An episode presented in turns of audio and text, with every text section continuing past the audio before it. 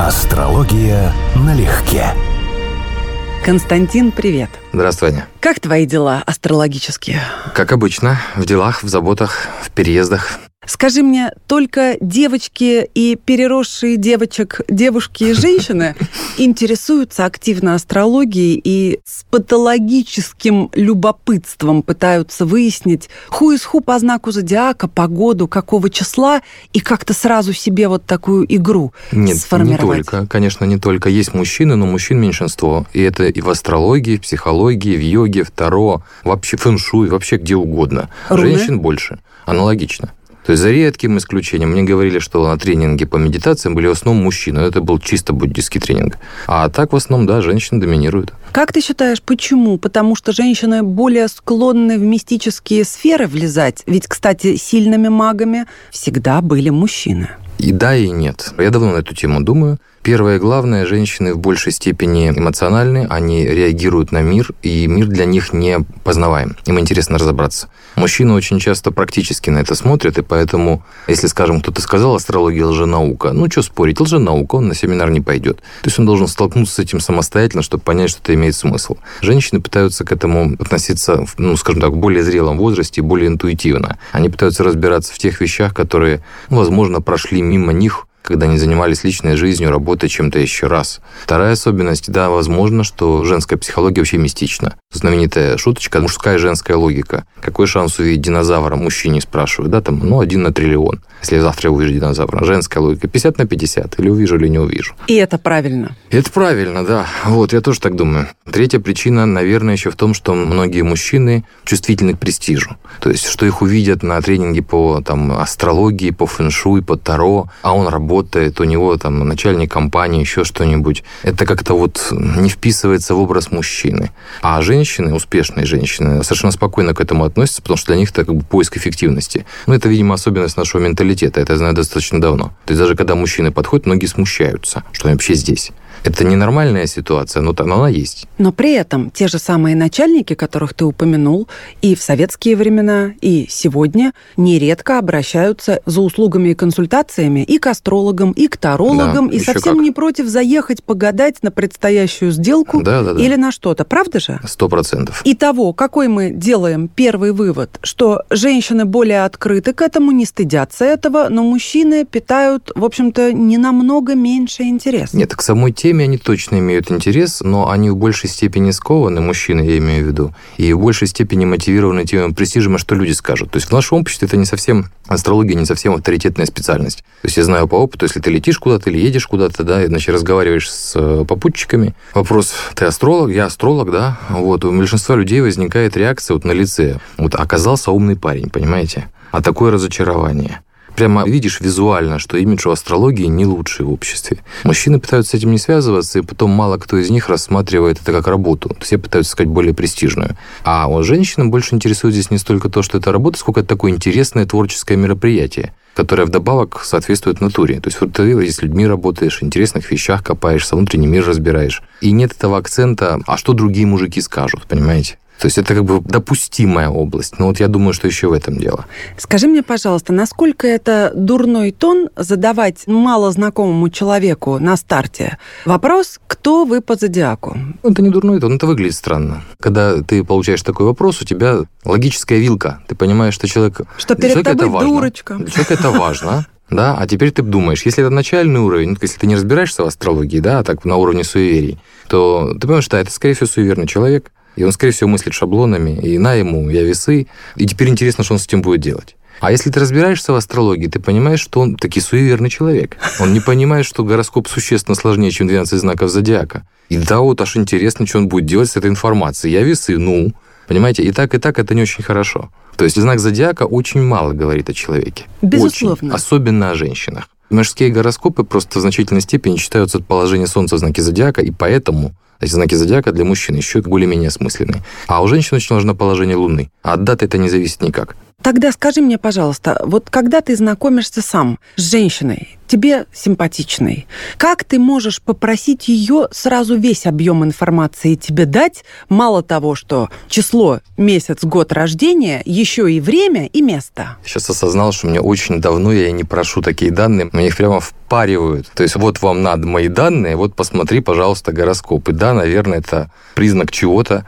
Вот это уже, успех? Ну, какой-то успех, да, но вот как бы я реально давно не просил. А когда просил, это все очень легко. Два вопроса, которые совершенно не вызывают никакого сопротивления, научи, напряжения. Научи, Легко. Первый, когда у вас день рождения, потому что все люди понимают, что подарки, поздравления, ничего страшного в этом нет, а дата – это дата. Второе, ну, это спустя какой-то период времени, кто по китайскому календарю. Вроде тоже безопасный вопрос, вот, но это сразу фиксирует 12-летний цикл. А вот она взгляд примерно понятно, сколько человеку лет, плюс-минус 12, и вот у вас дата рождения. Да, но у тебя нет времени и места. Значит, как же ты отстроишь натальную карту, чтобы понять, как располагались под те светила? задачи, Под те задачи, которые мы сейчас обсуждаем, то есть называется синастрия совместимость. Основа уже есть. Дата, день, месяц, год дает основу совместимости. Дальше начинаются нюансы типа судьба. И вот если я вижу, что основа совместимости такая, что мне прямо теперь жутко интересно, будем ли мы вместе, то есть вообще есть смысл обсуждать эту тему, так я могу прямым текстом сказать. Но это будет, честно говоря, и так заметно. То есть есть определенная психология, ты увидишь, что ты с человеком взаимодействуешь, ты видишь, что работает совместимость.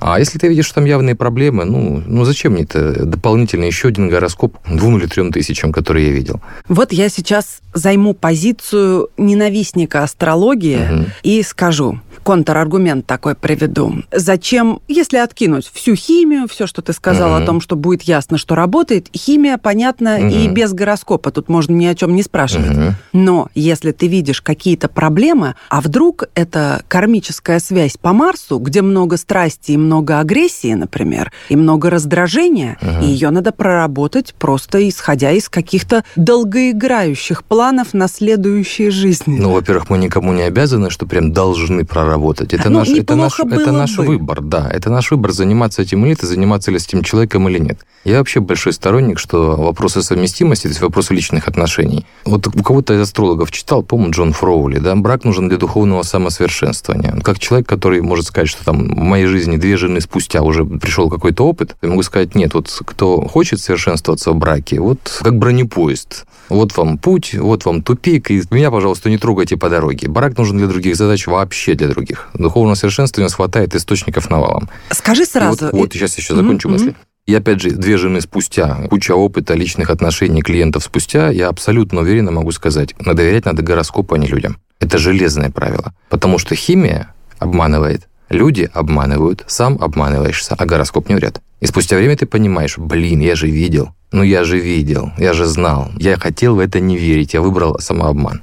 Когда мы с тобой когда-то давно встречались и беседовали об одной из великих провидец, не будем сейчас поднимать эту uh-huh, тему, uh-huh. ты говорил о том, что натальную карту прочитать довольно-таки непростое дело, и каждый астролог будет это, безусловно, делать по-своему. Сейчас ты говоришь, гороскоп не врет. Так какой же гороскоп не врет? Правильно прочитанный? Конечно. А где гарантии, что ты его правильно прочитал? Ну, тут как везде. Предполагается, что если мы чем-то пользуемся, мы умеем этим пользоваться. То есть, грубо говоря, молоток умеет забивать гвозди, но не молоток же их забивает. Что надо сначала навык приобрести минимальный. Но вообще это хороший инструмент для забивания гвоздей. Астрология – прекрасный инструмент для работы с людьми, одно из лучших и применений совместимость. Оно очень надежное. Вот с прогнозами там есть сложности, причем так не слабые, нерешаемые даже теоретически. А совместимость работает очень-очень надежно, подтверждается регулярно. И поэтому даже, ну не скажу на начальном совсем уровне, так, на продвинутом, не высокой квалификации, не профессиональном, на продвинутом уровне освоения астрологии, человек совместимость читает без проблем. Теперь, ты сказал, что брак не для того, чтобы чтобы совершенствоваться духовно.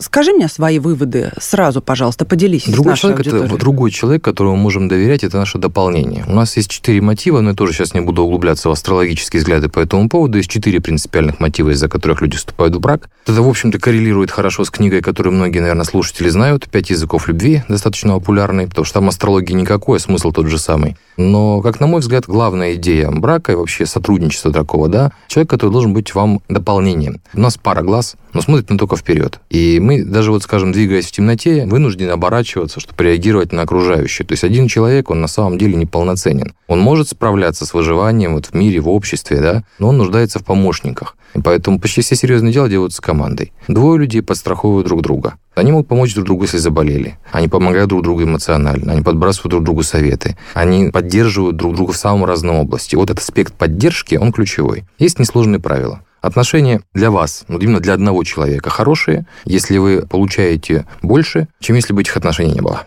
Это первое. Если другой человек испытывает те же самые эмоции, то отношения хорошие для обоих. На самом деле вот ради этого все и делается. Если мы, я, вы, кто угодно, вступая в отношения, понимает, что он выиграл, его жизнь стала лучше, это правильное отношение, хотя бы для него одного, на тот срок, когда он в этих отношениях. Если же у вас каждый раз ощущение, что я здесь делаю, а вот же ж гораздо интереснее люди по сторонам ходят и так далее. Если это превратилось в тяжелую работу, это плохие отношения. Но ты ведь сейчас говоришь как зрелый мужчина, который уже повидал Независимо видов. от того, мужчина ты... или женщина. Женщины точно так же. Ведь та же логика, обмен энергией. Безусловно, все верно, обмен энергией. Я говорю о том, что ты делишься сейчас этим как человек внутренне зрелый и имеющий определенный опыт. В 21-25 лет тебя твои собственные слова про то, что отношения это ради поддержки, как-то вдохновили бы? Тогда я не понимал этого. Так никто не понимает, потому что изначально есть либидо, мне кажется. И вот браки создаются в молодости именно по этой причине большей частью. Хуже, даже не только либидо. Либидо, в конце концов, в браке не нуждается. Но вот, э, само по себе само нет. Само по себе нет, вот именно. Вот тут другое. Общество уговаривает, надо брак, надо как все, надо семью, надо детей. А оно не всем надо. Но не только женщина очень часто хочет гарантий. Она хочет ну, подтверждения да. того, что ее любят, а, соответственно, не хотят терять, и все это вытекает в бракосочетание. Да, с этим я тоже соглашусь, но я могу сказать, что есть какая-то такая небольшое социальное лицемерие Конечно. или хитрость. Потому что на самом деле, если ее любят, то брак не обязателен. Но в браке женщина в нашем обществе выигрывает очень сильно. Это такой проект, который поддерживает государство и защищает женщин, да не просто защищает женщин, дискриминирует мужчин. Вот так, вот так сказать правильнее. Ух ты, аргументируй. Давайте так, это не про астрологию, это личная точка зрения. У нас было сто лет борьбы за феминизм, вот эта борьба перескочила где-то за уровень здравого смысла. То есть у нас ситуация, при которой в браке женщина защищена достаточно хорошо. Мужчина рискует всем. Он рискует потерять ребенка, потому что, согласно нашим судам, с высокой вероятностью ребенок останется не с ним, если только женщина не алкоголичка, там и так далее далее, да, раз, он рискует потерять половину собственности, учитывая, что именно он, как правило, и работает, или, скажем так, больше зарабатывает. Я не говорю, что это справедливо, но это факт. Соответственно, он рискует потерять то время жизни, которое он в это вложил он еще рискует потерять часть будущей собственности, потому что если женщина взяла его на шантаж, развела во всех смыслах слова, и еще вывела на алименты, то он теряет еще и эту часть. То есть, по сути дела, мужчина находится в ситуации, где он, попадая в брак, очень зависит от воли другого человека, а любовь проходит. И если совместимость была хорошая, то как бы это превращается в адекватную дружбу, поддержку, ну, не такую сильную, не любовь, да, вот без либидо, как мы говорим. Но если это было на уровне биохимии, если это было на уровне, вот столкнулись два поезда в сильных эмоциях, друг без друга жить не можем, прошло прошло два года, цикл Марса, страсть прошла. И мы начинаем выяснять, что то, что раньше нравилось друг другу, теперь раздражает. Такое тоже бывает то одна сторона вдруг понимает, а куда он денется? У нас развод, ему надо делить имущество, ему надо делить ребенка, он его потеряет, на него можно давить, на него можно кричать, с него можно требовать, он никуда не денется. И многие никуда не деваются. Есть и другая сторона вопроса. Это статистика по неплательщикам алиментов, которым закрывают выезд за границу. И только поэтому каким-то образом они вспоминают о том, что неплохо бы денег на ребенка дать. И таких жлобов Согласен очень полностью. много тоже. Поэтому Согласен палочка полностью. о двух концах. Абсолютно верно. Если... Но ведь женщина что же выбирала его не слепая и не глухая? Она же понимала, с кем она связывается. Он же не изменился вдруг. Одна из особенностей, которая у нас постоянно... Я очень люблю этот афоризм, он очень достаточно точно отражает одну из проблем в женских и мужских отношениях, и на семинарах его периодически упоминаю. Что главная проблема, которая возникает у мужчины и женщины, что мужчина, вступая в отношения, хочет верить, что женщина не поменяется. А вот она меняется. И внешне меняется, и психологически. Всегда. А женщина, вступая в отношения, рассчитывает изначально, что мужчина изменится. У него материнская установка. Я перевоспитаю, это здесь мы поправим, здесь подрихтуем напильником, и на следующем процессе она начинает это делать. А он не меняется, во всяком случае, в каких-то таких вещах, которые для него принципиальны. Или ломается до подкаблучника. А женщина мужчину подкаблучника обычно не любит. Как дохода снабженца, да, а как мужчину, от которого дрожат колени, нет. А это еще одна причина разводов. И не уважает. Да. Совершенно верно. Скажи мне, вот это вот все можно на старте углядеть в натальной карте обоих, в совместимости? И сразу, когда два локомотива в страстях и эйфории идут к тебе, а ты им говоришь, ребят, вы знаете, а через два года-то все? Ну, скажем так, почти все можно увидеть. Другой разговор, что из этого человек примет к сведению, на что он пойдет. А как ты об этом скажешь? Ведь страсть Вот и закончится и, скажешь. без всяких гороскопов. Вот так и скажешь напрямую. А вот насколько человек это будет готов это воспринять, вопрос очень спорный, потому что огромное количество людей на такую информацию реагирует. Вы нас сглазили, вы тут нам зла желаете, это вы все придумали. А когда все выясняется, все было так, как ты сказал, ты все равно остаешься виноватым. То есть масса людей ищет подтверждение своей точки зрения, а не правды. Психологи с этим сталкиваются постоянно. То есть я знаю и по знакомым, и знаю по клиентам, и по друзьям, по подругам. У психологов, во всяком случае, это вполне штатная ситуация. То есть много людей приходят за подтверждением своей точки зрения. Если советы психолога ухудшили жизнь этому человеку, отношения между психологом и клиентом не расторгаются. Он по-прежнему нуждается в подтверждении своей точки зрения. Ему говорят, ты все сделал правильно. Да, ты развелась, ты его выгнала, ты молодец. И живи дальше теперь одна и выкручивайся. Но ты молодец, это подтверждает твое чувство собственного достоинства. Он может и дальше по отношению, оплаченные отношения, обращаю внимание, могут продолжаться. И наоборот, вы могли сделать все правильно, но не соответствуете тем идеям, которые у них были на романтической стадии отношений. Пройдет время, выясняется, вы были правы, но это же надо посмотреть в глаза, Значит, надо сказать, да, извини, я был неправ, а вы, незнакомый мне человек, были правы. Мне это есть даже не по личным отношениям, по бизнес-клиентам. Константин, вот смотри, ведь все монархи с огромным почтением относились, может быть, даже и с неприязнью тоже, но и с каким-то внутренним все-таки почтением и даже, я бы сказала, элементом страха к своим придворным звездочетам и чародеям. И у меня это заблуждение было и прошло с возрастом и с количеством консультаций, но у многих людей оно есть, причем у высокопоставленных тоже. Чем выше человек по положению, чем он богаче, тем он больше склонен считать, что Бог любит тех, у кого больше размер яхты. Что тот, кто выше по положению, он автоматически умнее и талантливее. У них это часть психологии. А я, как консультант, вижу, что это не так. Мне тоже было это 10, 15, 20 лет назад. То есть мне казалось, если ты миллионер, ты умный. Если ты успешный, ты занимаешь какую-то должность, значит, ты хотя бы талантливый. Нет, это вообще не так. Это вообще не так. То есть на самом деле, вот одна из причин, почему короли обращались, потому что, ну, еще тогда это было еще более актуально, потому что астрология была уделом очень образованных людей. То есть для современной ситуации астрология доступна. А астрология в прошлом — это знание сразу нескольких языков, потому что читаешь в первоисточниках или в рукописных переводах, да, каких-то. Это еще найти, их надо съездить, это приложить усилия, это деньги, это время, это большой эксклюзив. Плюс астролог в те времена, это стандартная ситуация, он был фактически ученый-энциклопедист. То есть масса астрологов в той эпохе были одновременно магами, алхимиками, химиками, психологами прикладными, да, математиками, выдающимися для своей эпохи, там, геометрами там, и что-то еще. Поэтому он фактически обращался за советом к умному человеку, будем говорить так, к элите культуры своей эпохи. Он Это понимал, точно. с чем он имеет дело. Сейчас ситуация немножечко другая. Сейчас у нас есть эти функции выполняют профессиональные аналитики, консультанты, что-то делают юрисконсульты, что-то политтехнологи и так далее. А есть еще области, которые, ну, явно не закрываются никем и ничем. То есть это, собственно, прогнозирование. Вот опять же, как человек с э, философским образованием, двумя высшими, да, я могу сказать, э, то, что делает астрология, не перекрывается ничем в современной науке. Что это значит? Поясни, пожалуйста. А, Существуют способы прогнозирования, научные способы прогнозирования. Их не так много, но они есть. Но они почти все краткосрочные. То есть они все упираются на какой-то небольшой интервал времени. Если вы читали любые научные прогнозы, они грешат одним и тем же. Если у нас вот будет то же самое, что сегодня, то через 20 лет глобальное потепление, все, мы все сгорим и так далее. То есть начисто не учитывается момент, что могут быть какие-то перемены в процессе. Это как если бы мы ехали на машине по дороге, никуда не сворачивая. Тогда можно сказать, через 100 метров ты по-любому будешь в кювете. То есть моменты руления они не прогнозируют, они их просто не видят.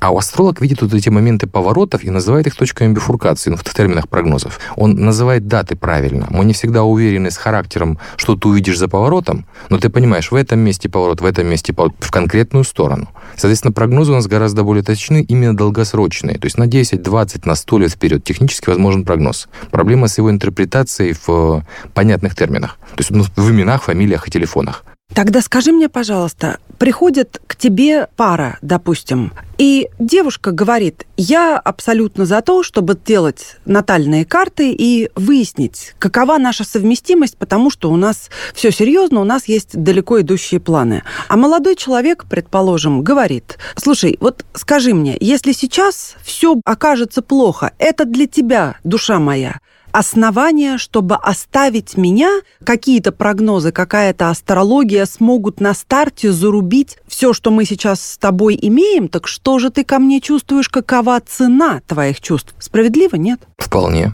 Но такие люди не доходят вдвоем до консультации астролога, доходит один. Ну, гипотетически. Хорошо. Причем дойти может на самом деле и молодой человек в этой ситуации. Да? Бывало да, такое? Бывало, конечно. Расскажи какой-нибудь случай, пожалуйста, наглядный очень. Случай какого рода? С каким финалом? Потому что, понимаете, как э, консультант я видел много случаев, в основном несчастливых. С ярким желательно. Приходят люди обычно с проблемой, причем чаще всего нерешаемой. Это наиболее стандартная ситуация. Что такое нерешаемая проблема? Вот типовая ситуация, у вас плохая совместимость, прям реально плохая в каком-то вопросе. Но сейчас у них полгода они знакомы, у них конфетно-бумажно-цветочный период, они не жили вместе, они вообще не представляют, что она грязнули, а он храпит. Даже сожительства еще нет. Ты им говоришь, допустим, у вас проблемы будут с сожительством. Вы не сможете принять какие-то вещи, более уступить не сможете, на компромисс не сможете пойти в каких-то принципиальных вещах, называешь там области или варианты, какие могут быть. Для них это пустой звук. Это просто мнение астролога, который им никто. Когда они с этим столкнутся сами, они уже могут даже не вспомнить о том, что ты это говорил. Скажи мне, но разве люди не должны развиваться и в процессе жизни, совместной в том числе, понимать, просто наглядно понимать, что если я оставляю немытые чашки там, а ты храпишь условно, и то, и другое как-то решаемо. Может быть, не все, но отчасти. Значит, если тебе не сложно, ты вымоешь за мной чашку, а я куплю себе беруши. Ну, например. Не, в теории я полностью согласен. Вот без астрологии сейчас. А ты много знаешь таких пар, которые постоянно готовы идти на компромиссы навстречу друг другу? Я не знаю насчет постоянно, но, безусловно, люди внутренне, опять же, употребляют слово «зрелые». Зрелые не по возрасту, хотя это сопряженные вещи, но дозревшие до понимания, что идеальных не будет никогда, и что они не идеальны. И люди, понимающие, что и их терпят, угу и им прощают, они больше готовы, может быть, что-то простить или, по крайней мере, организовать жизнь таким образом, чтобы дискомфорт нивелировать. Это можно попытаться, но это не всегда выйдет, потому что многие вещи происходят совершенно иррационально. Одно дело, если все сводится к тому, куда стоит зубную щетку, кто выносит мусорное ведро. В конце концов, это ерунда. Но есть же вещи, которые выбешивают просто на иррациональном, эмоциональном уровне. Кто улыбается, кто как хмыкает. Понимаете, это ко всему не подстроишься. Ты знаешь, если тебя бесит, как улыбается твоя женщина, а вам надо нач... расходиться а сразу. это не начинается в первые полгода. Правильно, но когда началось, это точный колокол и гонг конца. Жванецкий. Ну, вот начальный этап отношений, ой, прелесть какая глупенькая, потом ужас какая дура. Одно и то же, но с другой стороны, понимаете? И это же это, оно было, оно никуда не делось, но ты иначе на это смотришь. И та же самая история с мужчинами. Это еще только то, что мы знаем. А из таких масса вещей, ну масса просто. Люди еще меняются со временем. У них то, что их свело, может разойтись. Вы сошлись на какой-то базе, ну, допустим, вы астрологию оба изучали, вам было интересно. Потом один это дело бросил, а другой не бросил, например, да? Все, у вас потерялось меню минимум одна общая тема, которая вас сводила, а вдруг у вас у других не было. Ну, столько всего существует, столько разных вариантов. А ссоры многие эмоциональные. То есть такие штуки, скажем, там, аспект Марса к Марсу. Это чисто эмоции. То есть ты говоришь чуть быстрее или чуть с большим напором, другой человек будет читать интуитивно, что ты на него кричишь. Что повышаешь голос, он заводится. Он понимает, что не кричишь, но он заводится. А ты реагируешь на это в ответ. Ссоры возникают на пустом месте вообще. А некоторые реагируют болезненно на определенные слова, даже на определенную мимику. Потому что у них есть какие-то реакции, какие-то импринты, идущие с детства. Ну, психологи все это знают. Колоссальное количество всех причин, по которым пара может быть несчастливой. Вот в полном соответствии с Толстым. Все счастливые пары одинаковые. Все несчастливы, несчастливы по-своему. Несчастливы по-своему. Я думаю, что очень многие недопонимания массово идут от того, что люди нацелены, женщина в частности, на то, что надо провести со своим избранником всю жизнь до конца. Ну, если только это не хитрые девочки, которые планируют кого-то получше встретить по пути и скинуть этот балласт с себя. Если действительно люди влюблены, то женщина в первую очередь видит в своем избраннике того, с кем она встретит вместе старость. Но таких долгоиграющих отношений в принципе немного, а учитывая учитывая время и обстоятельства планетарные, угу. сегодня шансы просто мизерны. Поэтому Именно. недостаточно ли быть благодарным за какой-то хороший период времени, который люди проживают вместе и дальше прощаются, идут своими путями? А Понятно, что прощание не всегда простое, но это надо понимать, что это Конечно. Это в точности то, что ты сейчас называла зрелостью и зрелыми отношениями. Потому что к этому он дойти. Потому что, естественно, в каком-то периоде времени, в возрасте, в юности, у некоторых затянувшейся юности, существуют идеи, да, что вот именно вот все умирают, а я нет. Тут мы понимаем, что да, но интуитивно чувствуем нет. Все вот разные, у них разные браки, а у меня будет хорошо. А вот меня любят, а я умею любить и так далее. А потом с возрастом понимаешь, ну, я таки да, между людей нахожусь в каком-то положении, в чем-то чуть лучше, в чем-то чуть хуже. Я нравлюсь такому-то типажу, я подхожу такому-то типажу, мне подходят вот такие-то. Это я могу терпеть, это не могу. Но это же с опытом приходит. Причем с опытом познавания себя и в отношениях с другими людьми. А опыт, он накапливается. Когда, он, грубо говоря, тебе 20 лет, всего 20, из которых ты 5, 6, 7, ну, в каких-то там отношениях условных, да, личных, виртуальных каких-то, а ты предполагаешь дожить до конца жизни. А все это еще жизнь надо жить, ты будешь меняться, и она тоже. Вот это все угадать на уровне интуиции невозможно. У тех, у кого хорошая карма, то есть буквально хороший гороскоп, у них есть показатели, что они, ну не скажу случайно, но закономерно, как бы случайно, выберут удачного партнера. Им притянется то, что они заслужили. А все остальные смиряются с тем, что есть, в большей или меньшей степени. И один из вариантов относиться к этому со зрелостью, научить ценить тот позитив, как бы мало его не было. Потому что это единственная здоровая позиция в отношениях, по-моему, вообще. Ну вот и в следующем выпуске мы подробно поговорим о личной жизни разных знаков зодиака и постараемся выяснить, как же все-таки не промахнуться и на что обращать внимание. Астрология налегке.